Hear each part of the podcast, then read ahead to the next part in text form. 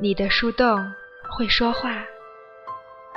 那一年的你喜欢上了某一个人，也许他不好看，成绩也没有像沈佳宜那样的出色。